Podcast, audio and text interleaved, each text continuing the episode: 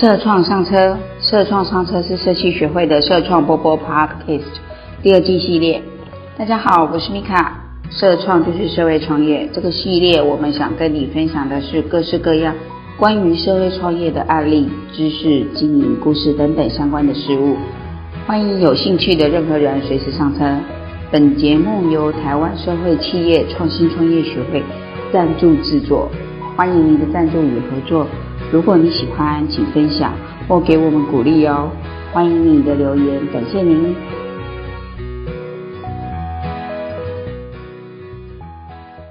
社会创新实践家与社会网络的对话。大家好，台湾社会企业创新创业学会这一路引领社会创业团队，经由参与 TIG 一百社会创新实践家展现行动力外，这几年更致力于平台开展多元的连结。以促进社会创业团队与各界的综合合作。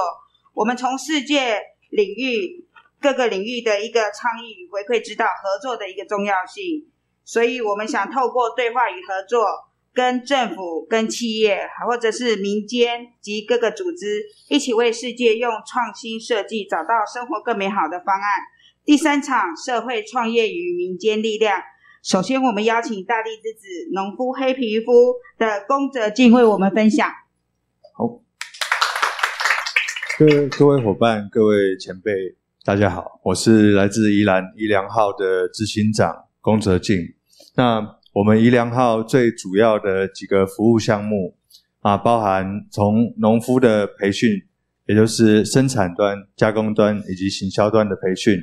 以及呃我们。在今年度重新呃设立的一间公司叫做宜良号整合行销有限公司，它会替农民制作属于农民的 YouTube 频道。那我们也和资深的媒体人一起来研发一些可以将系统化培训、农业系统化培训这件事情实际执行的可能。好，那我们在宜兰这个地方。主要生产的作物是水稻，那宜兰也是全台湾唯一一个一年只有一期稻作的地方，所以我们耕作四个月，让土地休息八个月。那在这样子的一个生产条件下，我们可以不施加任何额外添加的肥料，而让土地得到永续的发展。那当然，在生产面上面，我们也不断的去尝试更多有可能让土地恢复生机。让生态系统恢复的方式。那生产端的部分，我们大概在三年前就已经完成了。那是何谓完成了？就是我们当时大概有五十位左右的伙伴聚集在宜兰县的元山乡，那来自全世界各地。那他希望透过自己的一些努力去守护一些环境，生产健康的食物。但大多数伙伴，大家都是抱着理想来到农村的。所以他们耕作的面积会比较小啊，也没有办法拥有自己的一套设备或者大型机具来达到有效的量产。所以前三年我们所着重的就是先建制一条龙的生产系统，那就包含整地、插秧、收割、碾米、烘谷啊这一系列的系统，都由我们在地的伙伴以及我们的核心团队成立。那在生产端的系统完善了之后，我们可以让更多人降低进入农村的门槛，那么相对的也会出现销售的问题。毕竟大多数农友他们擅长的是生产，并不是销售，所以我们就开始想要如何协助他们进行解决这个问题。那最早我们就采用契作的方式跟同事农友的伙伴收购，但由于我们收购的数量太多，导致我们自己也滞销。那该怎么处理呢？我们只好开始着手研发加工品。那我们做了米酒、米醋、米饼各各式各样的加工品。那延长它的保存期，也增加它的价值。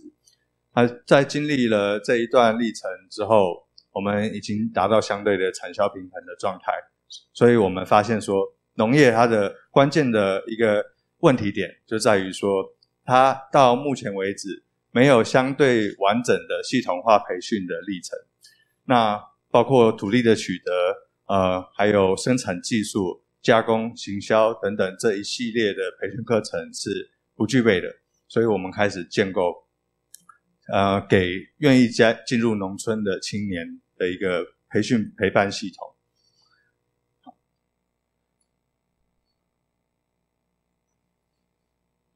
好，那我们目前实际执行的场域有两个比较大的场域，一个是宜兰县的员山乡，它是雪山山脉的水源头。那我们在这边聚集的人数大概有一百五十位，面积超过一百公顷。那我们这边主料种植的作物是水稻、茭白笋这一类别的作物。那我们刚我刚刚有提到说，水稻以及杂粮是我们最主要的生产的作物，是因为它有办法机械化生产，我们才有办法在使用不使用农药化肥的这种农法的状况下，逐渐呃扩张它的面积。那除了呃农业生产以外，刚才提到的加工品研发以外，我们也有经营自己的餐厅，那同样也位于圆山乡这个地方。好，那在二零二零年，我们从圆山乡去到宜兰县的南澳乡，它是。宜兰的最南端，靠近花莲的地方，那那里的土质是比较呃属于旱地的土质，所以我们在那边尝试着去生产花生、黑豆、黄豆这一系列的杂粮作物，那也将我们在圆山的经验带到那边去，啊，一样购置一条龙的杂粮生产设备，然后让青年到那边实际去执行生产到销售的一个完整历程。好，那我们目前。在宜兰当地有合作的单位，其实还挺多的。那原本我们在做加工的时候，是预计自己投资加工厂，因为小农的产品它的数量比较少，但它的加工需求很多。那一般的在在线的加工厂没办法满足我们的需求，所以 一开始我们是这样子盘算的。我到这过程中，呃，我们遇见了一些，比如说在地的，呃，叫做美孚行的。食品加工行，还有宜兰大学食品科学系的农产品打样中心这样的单位，那我们发现说，它可以具备商品化开发的能力，而不需要我们再多做额外的投资，于于是加工的部分就这样处理掉。然后农业的部分，我们能够处理的就只有到生鲜以及加工品，所以我们希望可以也协助。养殖畜牧业的伙伴一起加到我们这个生态系里面，所以我们也有帮在地的呃养殖渔户或者养殖呃鸡或鸡蛋的这些农户进行销售，在我们的自己的平台上面。那这这个部分就是刚刚提到的，我们今年度成立的新公司会做的呃一些经营的呃的内容。那目前已经拍摄了大概十部影片，那每部影片都有它想要传达的重点的核心价值。那它的计划就是每个月会有一支固定的商品会被露出，那会有另外三支从生产端、加工端、行销端分别来说明它的特殊性的介绍影片。啊，这是目前固定的一个经营模式。因为过往农业在做创新的行销或者推广的时候，很容易落入刻板印象，比如说放弃百万年薪回到家乡，或者说我的家人生病了，我的孩子怎么了，这一类型的，呃，可能它都是真实的故事，只是在商业发展上面，它可能不那么具备持续性，所以我们在前几年。经营上，我们是选择不太曝光的。对，那当我们验证了这样一条，呃，这样一套一条龙的系统可行以后，我们才站出来分享这一套系统，然后也有机会在今天跟各位分享。好，啊，这是一些我们实际做的 成果。然后最近我们也开始拍摄一些纪录片。啊，我们的专业的导演伙伴，然后除了刚刚我们提到的农产的加工以外，我们渔产的加工品、冷冻料理包等等，也都持续的在进行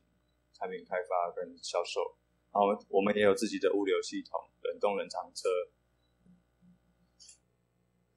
然后我们参加各种比赛，还跟年轻的伙伴接触，因为过去几年比较多都是中年转业的伙伴加入我们，那这两年有三十岁以下的伙伴比较多的去接近我们，去相信农业未来的发展。好，谢谢。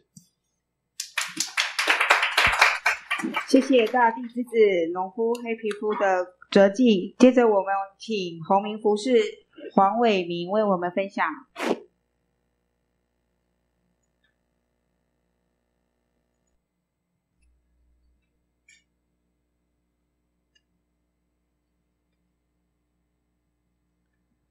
大家好，我是红明服饰，我的品牌是美丰，英文是 So Beautiful。那我要聊的是议题是社会创意、民间力量，怎么用民间力量来解决社会上问题？怎么用这种经营模式来做社会创业？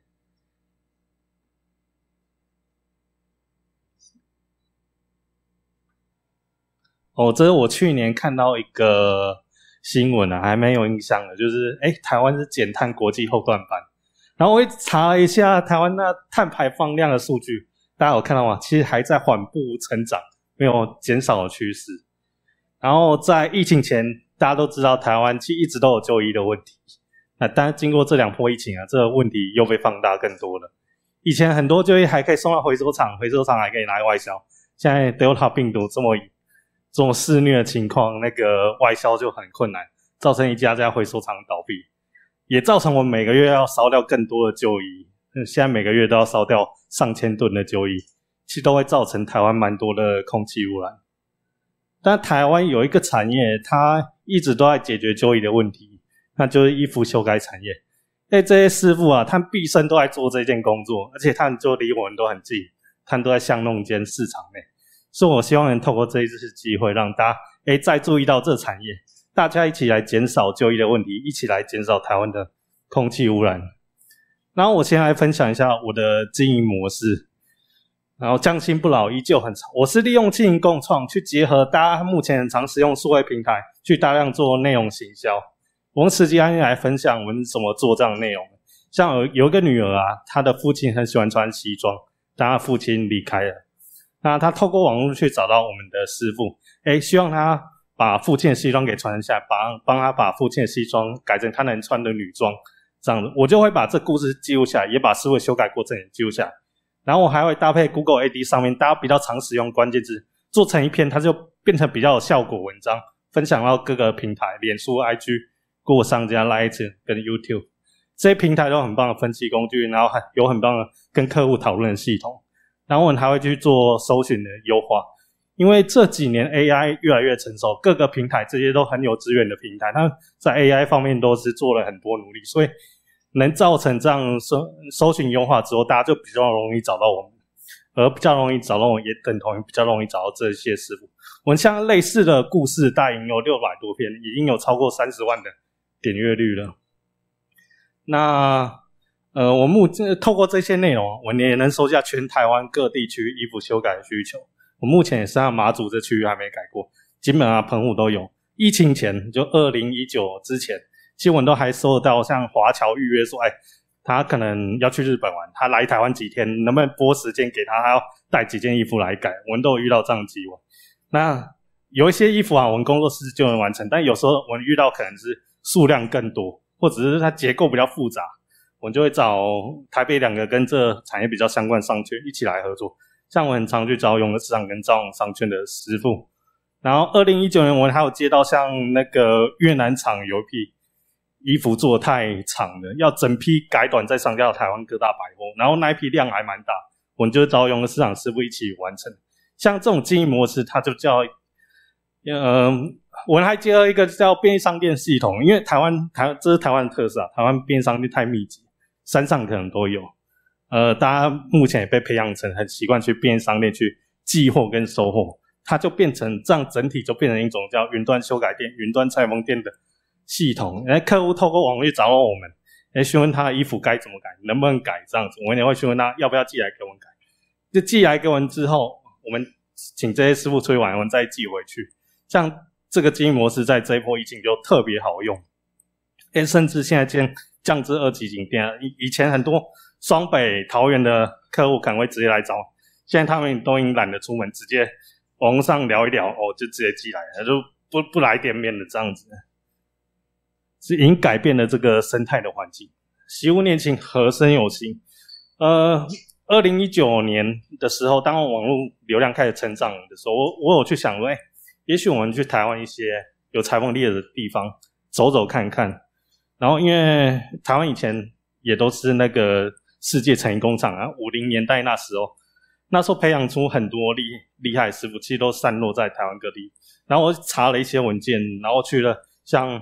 桃园中立啊、新竹中央商场。然后彰化射手、台台中火车站、云林中央商场，还有台南商圈。然后我有发现，确实还有地方有一些裁缝师的集散地，但是他们跟我们台北师傅其实都一样，就没有人帮他他们擅长做什么记录下来，或他们在哪里记录下来。所以其实当地的客户并不容易，很容易就找到他们。我就把我看到跟师傅聊也都记录下来。然后希望有一天啊，在这些客户有需要的时候，能去找到他们。然后如果他们没办法处理，再来找到我们。就像二零二零疫情爆发那时候，哎，全台湾都在缺口罩的时候，有一个医生说，大家可以先做布口罩套，保护好自己。那时候全台湾都在找，哎，他家附近的裁缝师在哪里？然后这些内容就在那时候有很大量流量。而且啊，我去永乐市场三楼，平常永乐市场三楼都没什么人，那时候就是人满为患。其实，在那时间点啊，就全台湾在裁缝是在解决大家口罩短缺的问题，而后国家队才衔接上来。那今年啊，内需市场也受影响蛮多的。那我去很多学生会去，那学生们都要居家学习嘛，我去很多人去看库克园看一下有没有服装相关的课程，因为我想恶补一下一些服装相关课程。哎，我发现竟然没，竟然没有这些课程，哎，这就代表说。台湾的服饰业或者裁缝产业在教学方面的数位化可能没有那么普及，不是那么容易让大家知道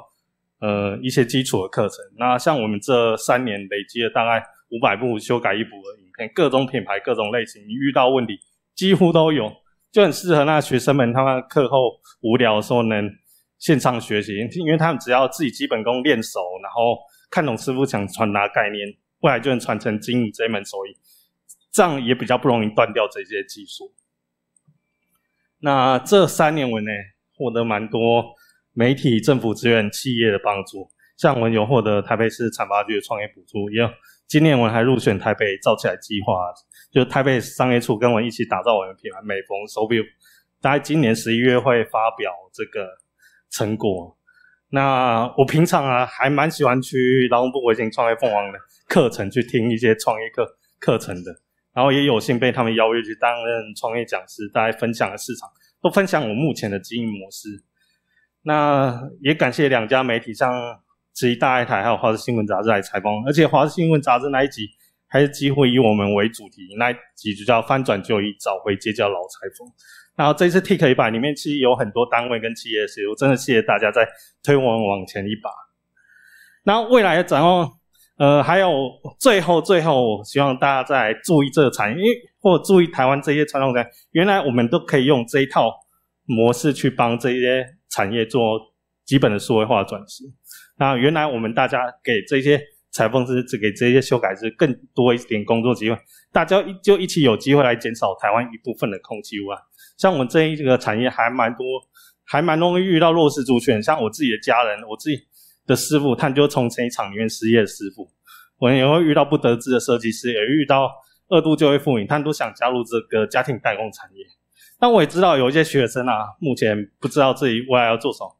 或者是呃还找工作。像我这种创业模式，也是他们可以拿去模仿学习。因为我本身既不是念裁缝的，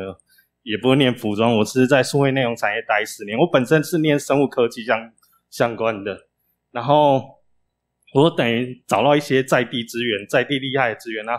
都合在一起，然后做一个比较创新的模式，这是他们都可以拿去用。长远，我当然希望自己能带动整个采用服务业的数位化转型。大家说服务业的数位化转型最不像我以前师傅啊，他修改一件这客人的衣服，只有这位客人能体会到这个师傅修改的过过程。当然，我们现在透过所有让大家知道他在这里，他能注意这些事情，然后来找他们，而且这些。修改过程记录下来，还能传承给其他师傅，能能造成更多的效益。就扩大整个效益。长远我当然希望，哎，世界都知道台湾能出去就医，他台湾可以用裁缝跟穿他衣服出去就医，带着他的衣服来台台湾做公共，做嗯观光外交这样子。谢谢大家。谢谢洪明博士，然后我们邀请团队和语台人就座。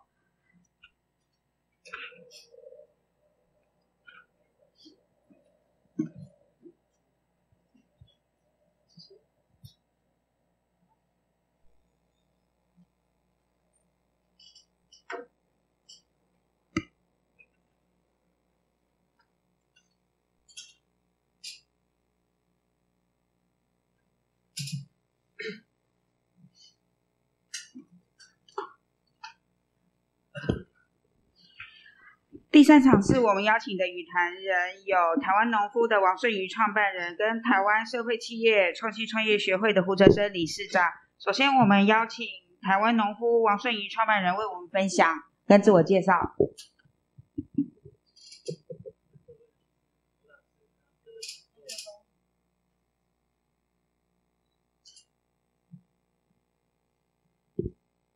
哦，好，那各位老师。各位竞赛优胜的团队，那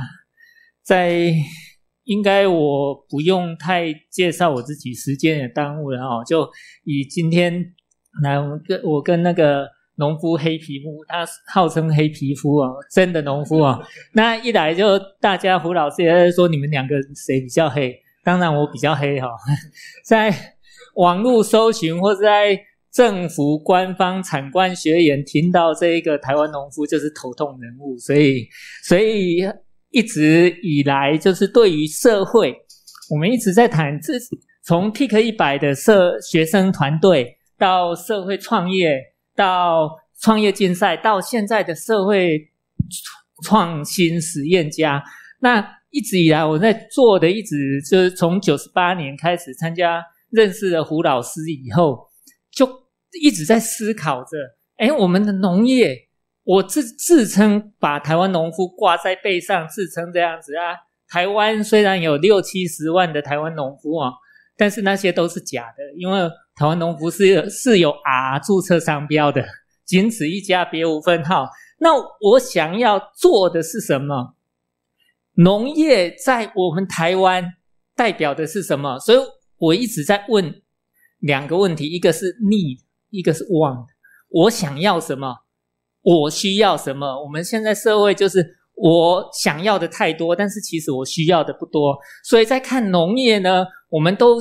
期许着，或是社会问题，都说我去发掘到很多社会问题，有吗？我们的很多年轻人都讲啊，社会到处都是问题。那我想要去解决这些问题，但是你有没有去深究，到底你看到的只只不过是社会的现象，或是真正的社会问题去解决？例如我常分享的，很多大学生到农村来都说：“哇，那个八十几岁的老农太可怜了，还要在田里面工作，然后这个政府没有照照顾老农，所以这个很大的社会问题，我一定要。”改变农村，让老农可以颐养天年，不用再工作了。那我就会请他去问一下那一个老农，说：如果现在老农津贴给你十万块好了，你就不用下田工作了，你就可以去旅游什么。然后那个老农就回他说：我哪不去顺产最波的产你走，我的紧紧的耕田啊。所以在农村有很多的问题，并不是像在呃，还有农业产销的问题。我刚开始在创业，九二一地震完了以后，觉得农产品卖不出去就是很大的问题啊，一定要把它加工啊，创造附加价值再卖出去啊。做了十年，认识胡老师以后，我就觉得不对啊。我如果挂着一个要改变社会，又是去要。以社会创业来拿政府的资源或是民间资源，结果我去种农民都在种的东西，结果我拿到很多资源，结果其他的农夫都卖不出去，那政府就为了采购社会企业的产品，采购我的产品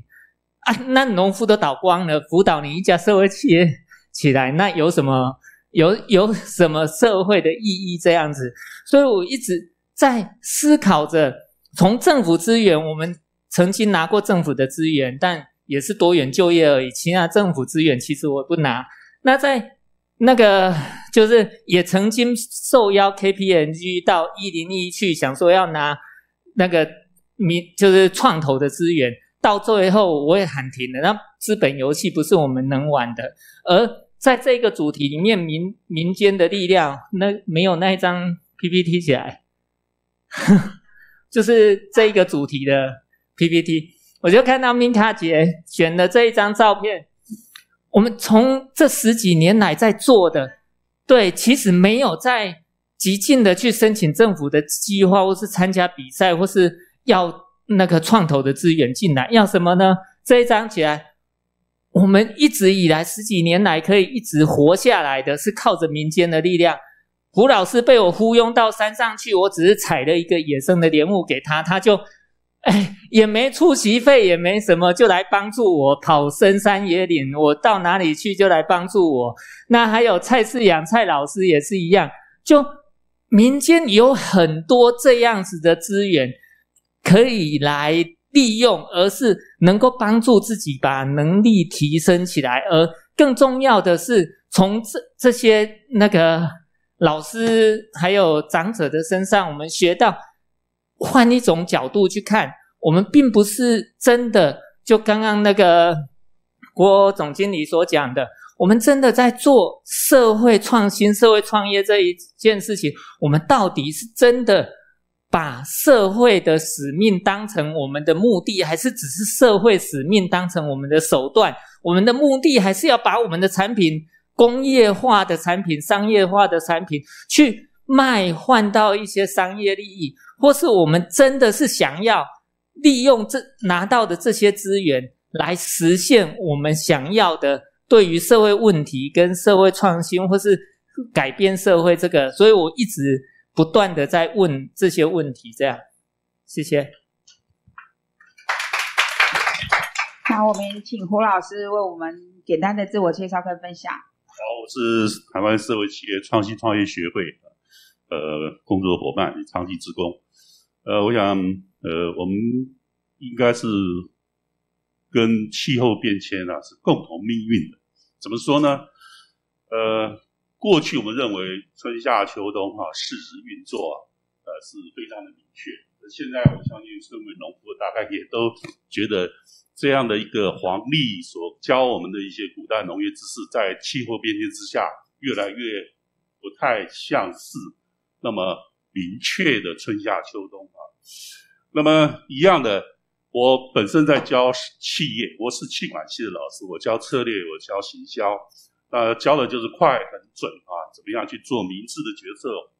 这个比人家更优秀，竞争力更强，赚的比人家更多。可是到了两千年之后，尤其进入到社会企业以后啊，我才发觉，企业不应该是那么的企业，NPO 组织也不应该是那么 NPO 组织。政府也不应该只是以前传统中的收税做一些这个基本建设的政府，所以我们大家都开始越来越有点像是又不太是自己以前的啊那样的一个本位工作者，所以今天我们也会碰到很多议题，就说哎，社会企业跟社会创新啊，跟这个社会有序发展啊，或者还有一些什么。这个影响力投资等等，这些到底是有什么样的一个关联性？突然之间，在近十年内，出现了这么多跟社会有关的一些名词出现了。呃，我们还正在推广呃社会科技、社会设计啊，那如何将？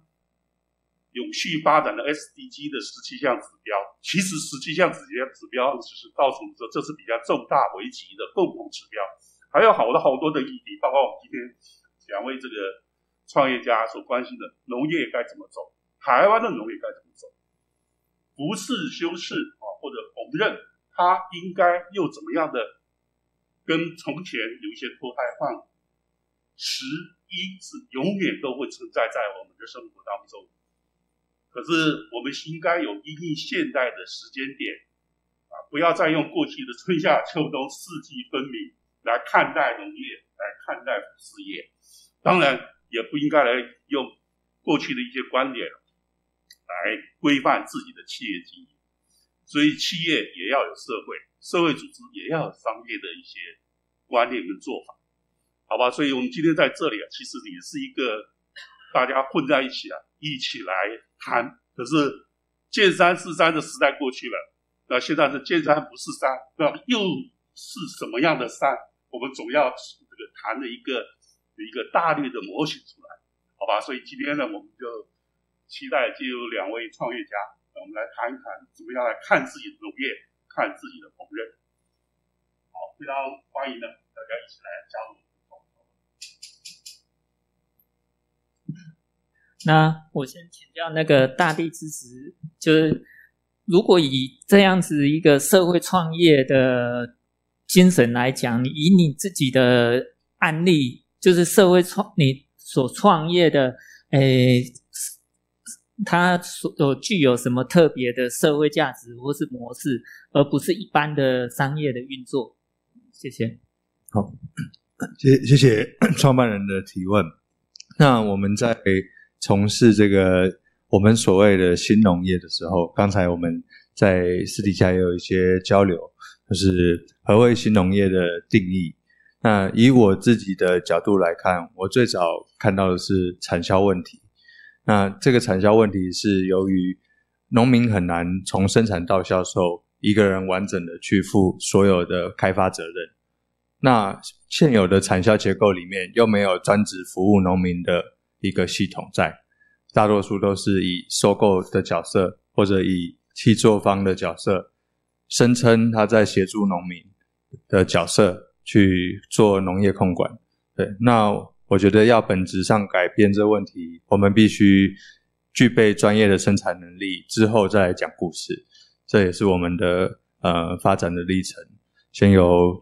专业的农业生产的技巧跟机械，之后我们再来进行下一段的工作。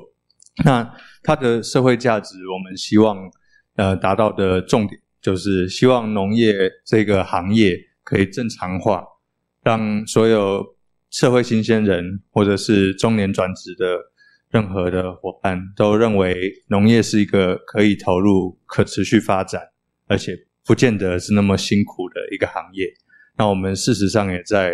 验证它，它是当你可以做一定程度的准备的时候，你可以拥有百万年薪。你也可以拥有 拥有很灵活的生活安排，它不见得是一个只能看天吃饭的行业，因为农业也包含非常多的工作项目，不管是生产端的、加工端的研发，或者后端行销的这一些工作，都跟一般的企业没有什么太大区别，只是因为传统农业的结构，它不具备一个正常企业该有的结构，而且它常常被呃，现有的产销结构压榨，那我们如果可以透过自身去实践一套可持续的系统，然后将它数位化，变成大众可以看见的，实实在在在农村上演的呃农业的改革，那它不会是用口述的，它它会是直接出现在眼前的影片、影像或者教案。啊，这就是我们目前经营的方式。这样，谢谢。呃，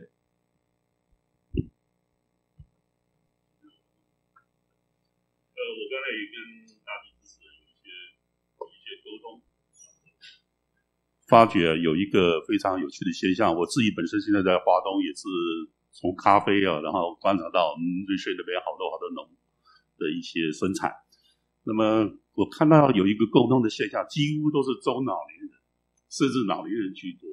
所以我看到大力之子这么年轻，我刚才知道他二十六岁了，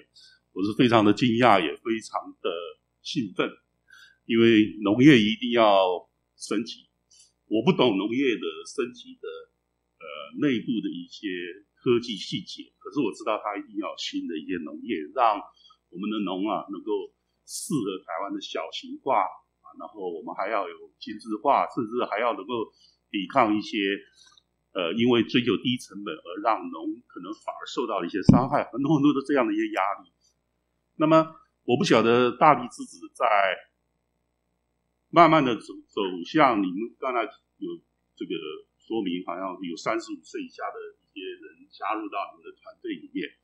那你们在面对这个青年人加入到农业啊农业经营这里面，你们觉得年龄是一个很重很重大的挑战吗？如果是的话，那当然我们未来的青年加入才是我们重要目标。你们是怎么在克服这样的一个农年龄的战？好，嗯，谢谢理事长的提问。那对于青年加入农业，年龄是不是一个挑战？这件事情来讲，以这两年的经历来说，大多数呃大学刚毕业当完兵就来的伙伴，他们基本上是没有创业资金的，所以当他们要进行这个农业项目投资的时候，他能够呃在不被帮助的情况下经营的规模非常有限。那我们先不论它是否可以以农业生产及贩售为呃生活收入来源，那光是一个创业资金对他们来说就会是一个很大的挑战。所以在这件事情上面，由于我们自己拥有这些资源，前几年我们都是无偿提供给他们使用的。那不管是耕地、居住的地方或者生产技术，我们都和他们约定，在采收之后。或者开始贩售以后，有了相应的合理的收入的时候，再来支付这些费用。但那是在我们自己呃，在我自己的一个期望下进行的呃模式，它可能没办法有效的复制到各地去。所以今年度我们提案的内容是所谓系统化培训的部分。那我们希望把它变成更制度化的课程。更完整的针对不同的经营面向，就如同一般的产业一般的经营管理跟呃所有的操作的课程，那区分成两个面向，一个是生产端的，也就是教会他种这件事情，它是免费的，呃让他顺利成为一个农夫这件事情，我们不收费。但如果他想要经营，学习如何经营一个自己的品牌，从生产到销售这样子的历程，我们会采取相应的呃回馈方式以及收费机制去不呃支持这一个支呃去让这个系统可以持续进行。对，这是今年度我们得出的一个讨论结果。那现在也正在执行当中。那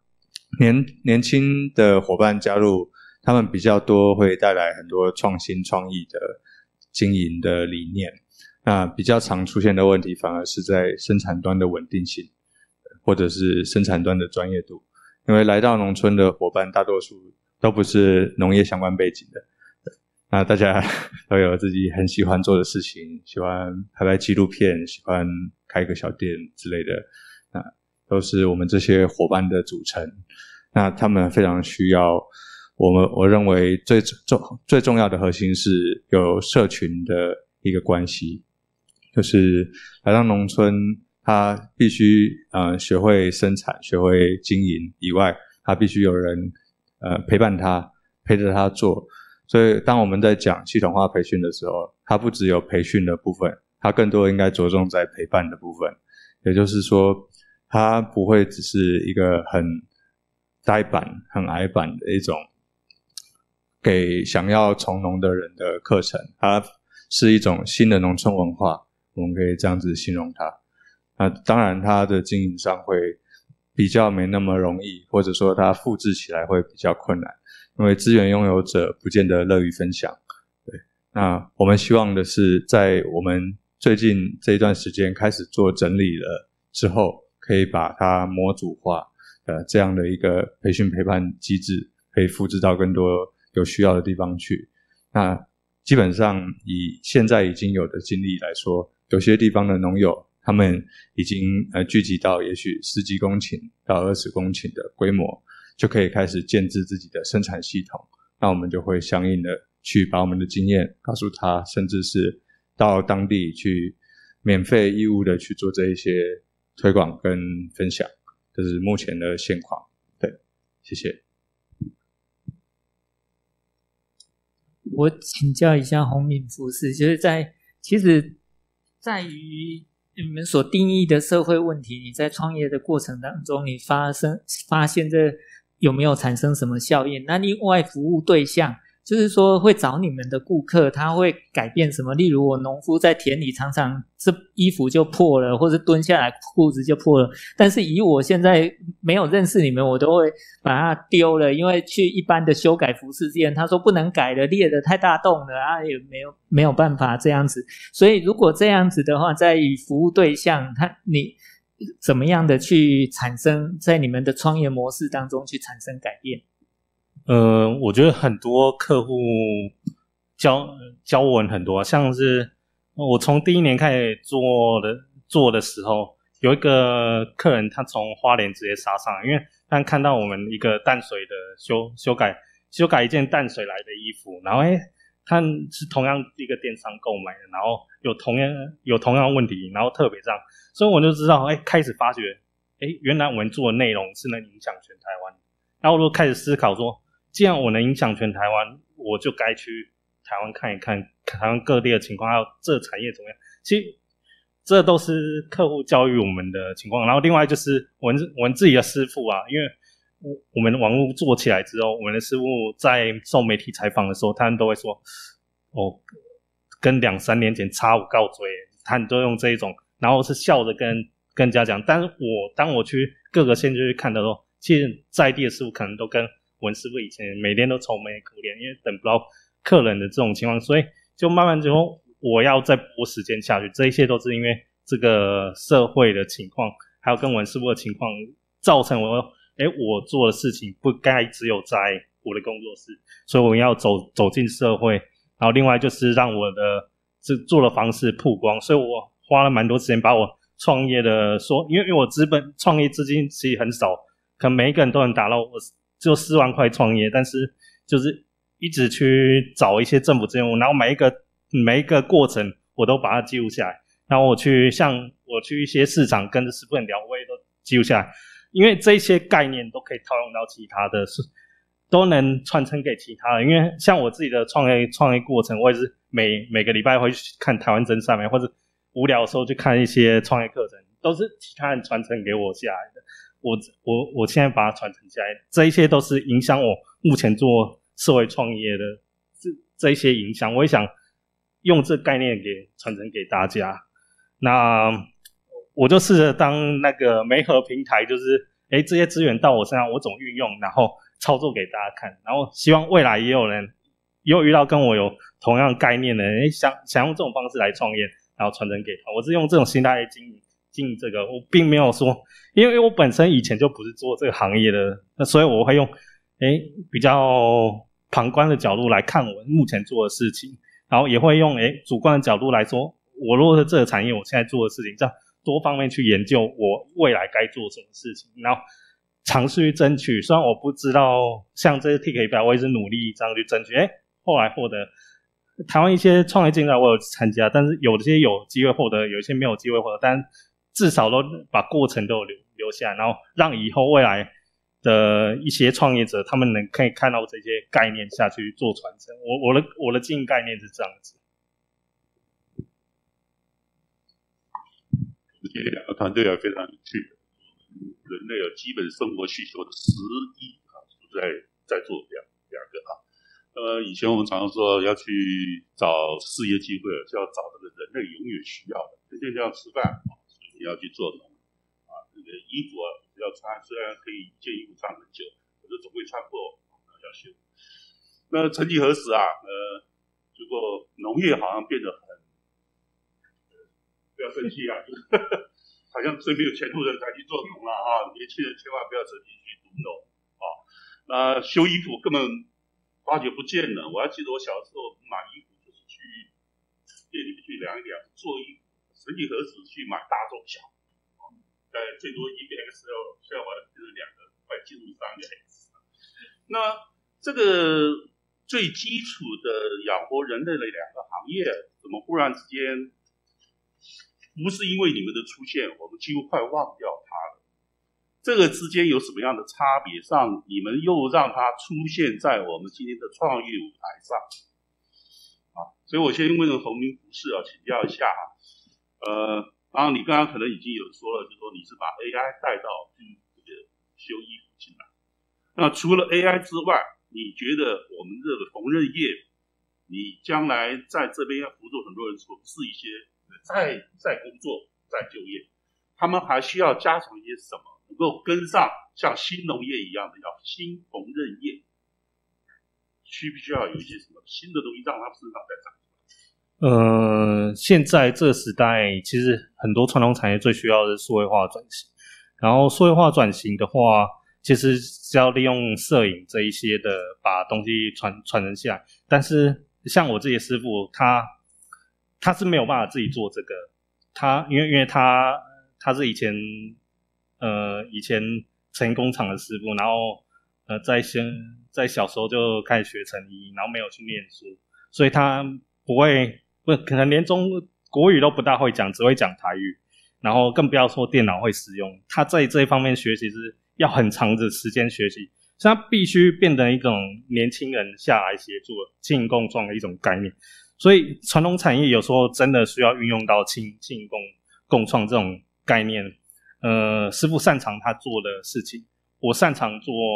我很习惯用一些，哎，现在学生其实都很习惯用这很成熟的平台。然后去做这样两个结合，我觉得，呃，这两个结合是未未来的趋势。然后这时代需要需要做到这样子。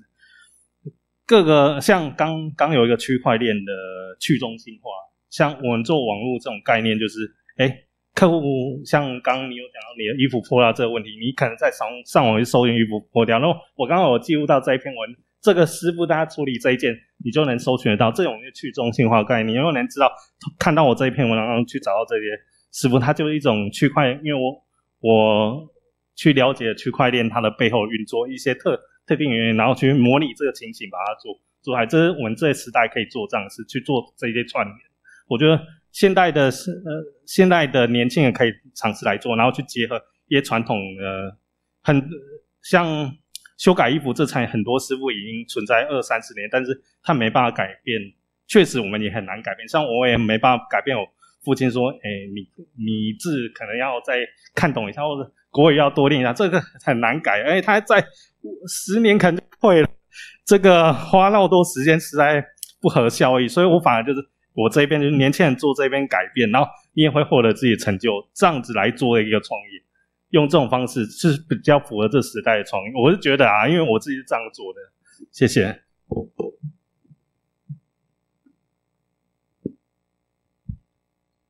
呃，那理事长不好意思，请问那您对于农业的提问是新农业的看法吗？还是说我们在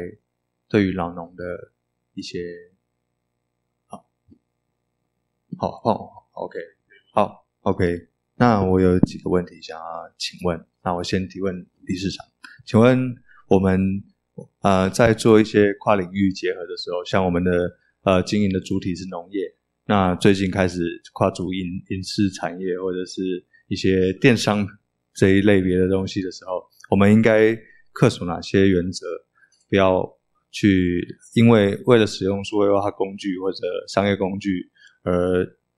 牺牲掉的东西。第一个，我想我们对“老农”这个词啊，呃，要做一些本质上的了解啊。他不是那个年龄的老，而是他守的那个土地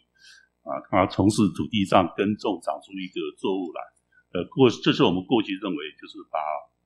农产品做出来。那今天要谈新农的时候，是如何把这个农作物把它价值化啊，把它这个加工化，甚至把它社会化或者。教育化，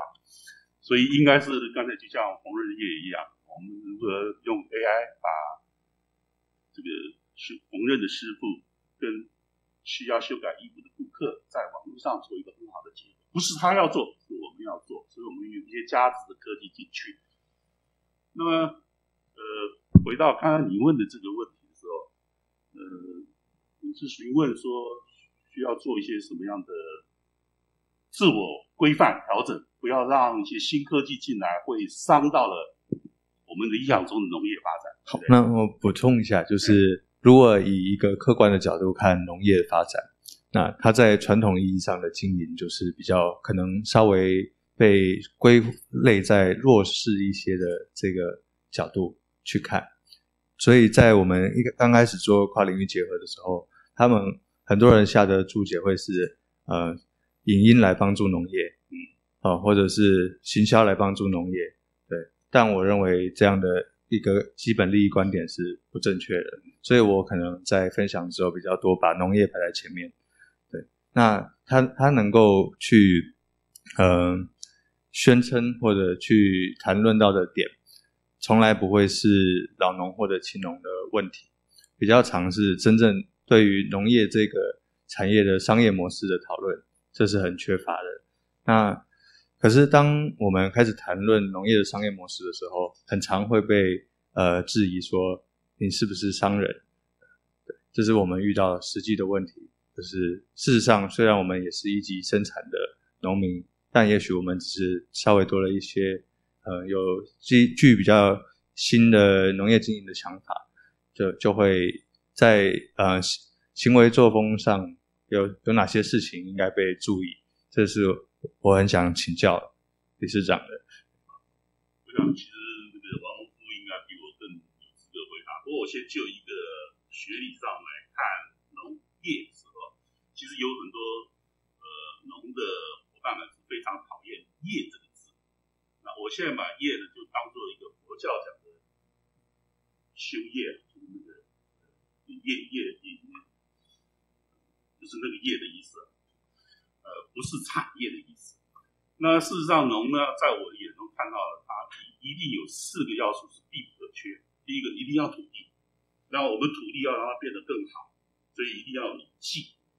啊，那适合让土地变得更好，而且能生产更多的适当的农气。那当当然不必不可少的，一定要人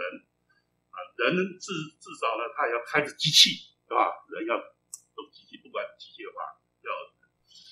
那第四个才不可以忽略的，就是我们常常会忽略了，还有一个叫农村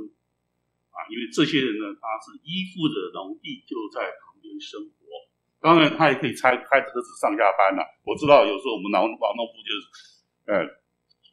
白天找他在那里，最后晚上有可能跑别地方去，他是到处游走的那个那个游猎农夫啊。可是我们多数的农夫，他还是需要跟他的生活地是农村农那个农地啊，是结合的。所以这个时候，在我的眼中来看农业的时候，其实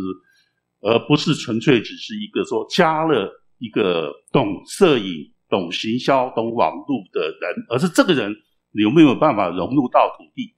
有没有办法融入到那个农村的生活啊？那么这个时候，其实。比较看起来的话，就我会规避了一个比较技术性的回答，这个回答应该王农夫来回答哈。那可是我看到就是说，我们应该来看农最后出现的不是一个产业，而是一群人在这边耕地，做出自己想要做的好产品，然后可以卖出去。那么卖出去可能需要一些科技，没有关系，就找那个人来啊。那那个人呢，最后还是要融入到我们整个的。农村相关的生活里面来，好不好？所以这个时候，它会是一个比较圆融的，叫做新产业或者新农业。可是这个业，我们应该把它看得更广一点，它是 performance，是修业的那个业。好，那这个我想还是要请学姐赶快回答，因为我觉得我答的可能不是。这我是我是农业界的门外汉，觉得嗯，只要是农业专业的产官学员都说我这个是门外汉，是杂牌军。但是这个问题，我我也一直常常在问我自己：从农的这二十年来，放着受益不做，我到底是追求的是什么？所以到最后认识了胡老师了之后，我也觉得农它不是业，它是一种生活。那它最切合的。就是在于，哎，不是你要商业化，或是把它娱乐化，或是怎么样。所以农业的发展过程，我们把农业当成粮食生产的工具，以农业支持工业商业发展，而到最后来认为农业是一个产业，所以工商服务业跟社会都要来救助农业。这我相信你也觉得是错的。但是反观到现在来，大家知道最近的菜价有多高吗？哎。胡老师讲，你不要看瑞穗啊，那一年光柚子有七亿呀！啊，你我投射那边那个光丝瓜啊，四个月的丝瓜啊，农会的存款啊，就有三五亿啊。农业不是产业，但是最重要的是，我们现在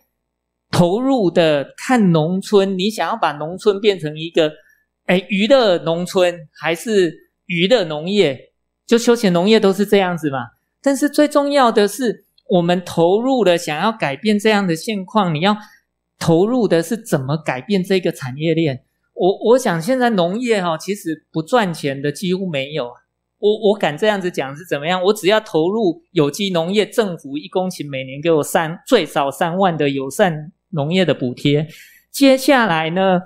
我们的农业都好像是代工业一样，商业的种子都要外面买呢。农民，我我自己是农民，常常骂农民，他只是代工而已，肥料也外面买，所以农民根本没有什么敬爱土地或是这么崇高的理念，也是一个工业化而已。但是为什么我们要去扭转这个呢？诶我们现在的极端气候底下，最近的菜价这么高，有人赚大钱啊！在干旱跟淹水的时候，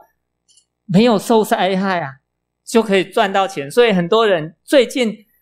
像我的那个金针花，还有我的一些耐淹水的，最近政府有很多研究单位都打电话给我，都在推雨水共生，然后跟气极端气候那个，我在富贵角我分享一下，那个到现在这几天的地温可以到六十五度，什么东西可以活？连仙人掌都活不下去。但是现在开了一整片的花，我没有用温室，所以我们该怎么样？把农业不破坏环境，盖很多温室，把农村变成工工业区化，很多都是这样子。政府辅导也是这样子嘛。那另外的，哎，农业它能够带来的生态系的产业是什么？最大的现在很多全世界的农业在看的是碳权这一块，绿电是现在大家碳权这一块想的都是能源的部分嘛。哎，接下来呢，就好像。CSA 一样，社区支持型农业在于一零一要认证它的那个绿色建筑，它必须要它的食物来源不能超过一百公里，或是它的食物的来源来自有机的。所以以后欧盟的很多农夫都在探，以后不是你生产论斤论两的来卖东西，光你的农地就有很大的碳权。农委会主委已经宣誓了。就是他也发了农委会新新闻稿，未来有机农业的那个碳权将是一块很大的，所以我们怎么样去重新定义？不是从产业链，也不是从花俏的行销手法来行销农村跟农业，而是你怎么样真的是全是农业？它对于年轻人就是一个生活的产业，对于社会上它就是一个绿色的产业。谢谢。嗯，好，我们今天的最后一个提问，我们请洪明博士为我们提问。好，我我问一下理事长因为我目前呢在那个产学合作方面就是还比较薄弱，你有什么推荐的？不一定是我们这个产业，也许因为可能跟农夫也比较相相关，然后我也知道他有产学合作经验，所以可能请你们多分享一下，哎，自己一些观点这样子。好，呃，我我我觉得产业合作是一定要的哈，可是你要掌握住你自己的需求，呃，我建议你要掌握两个点，第一个，你真的是深切的了解自己要做什么，跟我欠缺什么，那欠缺的那个就是你必须去寻找的合作对象，所以第一个先要 check 一下自己到底需要什么，第二个，那么如果你知道你需要的资源以后，我建议你去找中介组织。啊，例如说在座的啊，不管是这个海基院然后 KPMG 啊，或者我们学会啊，那如果你要这个资金类的呃中介组织，就是创投，那像中网开发，那你找这个中介组织，这种组中介组织他认识很多的团体，很多的一些奇人异事啊，那么他会帮助你去寻找这里面哪些是适合你的，然后他也可以扮演中间的润滑的角色。啊，他会先根据你的需求说，哎，我觉得王农夫，可是我告诉你，王农夫这个人很奇怪啊，啊，意意愿不合，他可能就不要了，啊，可是如果一言一合，他就把命卖给你了，所以你要怎么走？好吧？所以我建议你就掌握这两个，知道自己要什么，一二二一定要找中介组织，跟你相关的中介组织。啊，我就是刚开始就是这样子，碰到胡老师我就抓着他不放了，碰到蔡老师我就抓着他不放了。所以不是要去参加比赛争取政府资源，你觉得哪哪个老师你必有有需要问题问他就抓住他，就像现在我当很多政府的辅导委员一样，我都会问你有什么问题，没有问题好我们就不用谈了。你没有问题我干嘛我还来制造你的问题？所以最重要的发掘自己的问题，然后。不不用害怕，胡老师不会吃人哦，就是直接就可以找了，就这样。好，谢谢今天的语坛人与团队，这是我们的第三场，谢谢大家。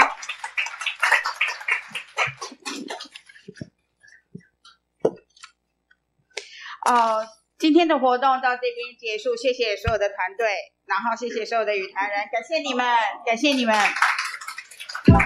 好，团队，团队，彼此之间。跟人多一些交流。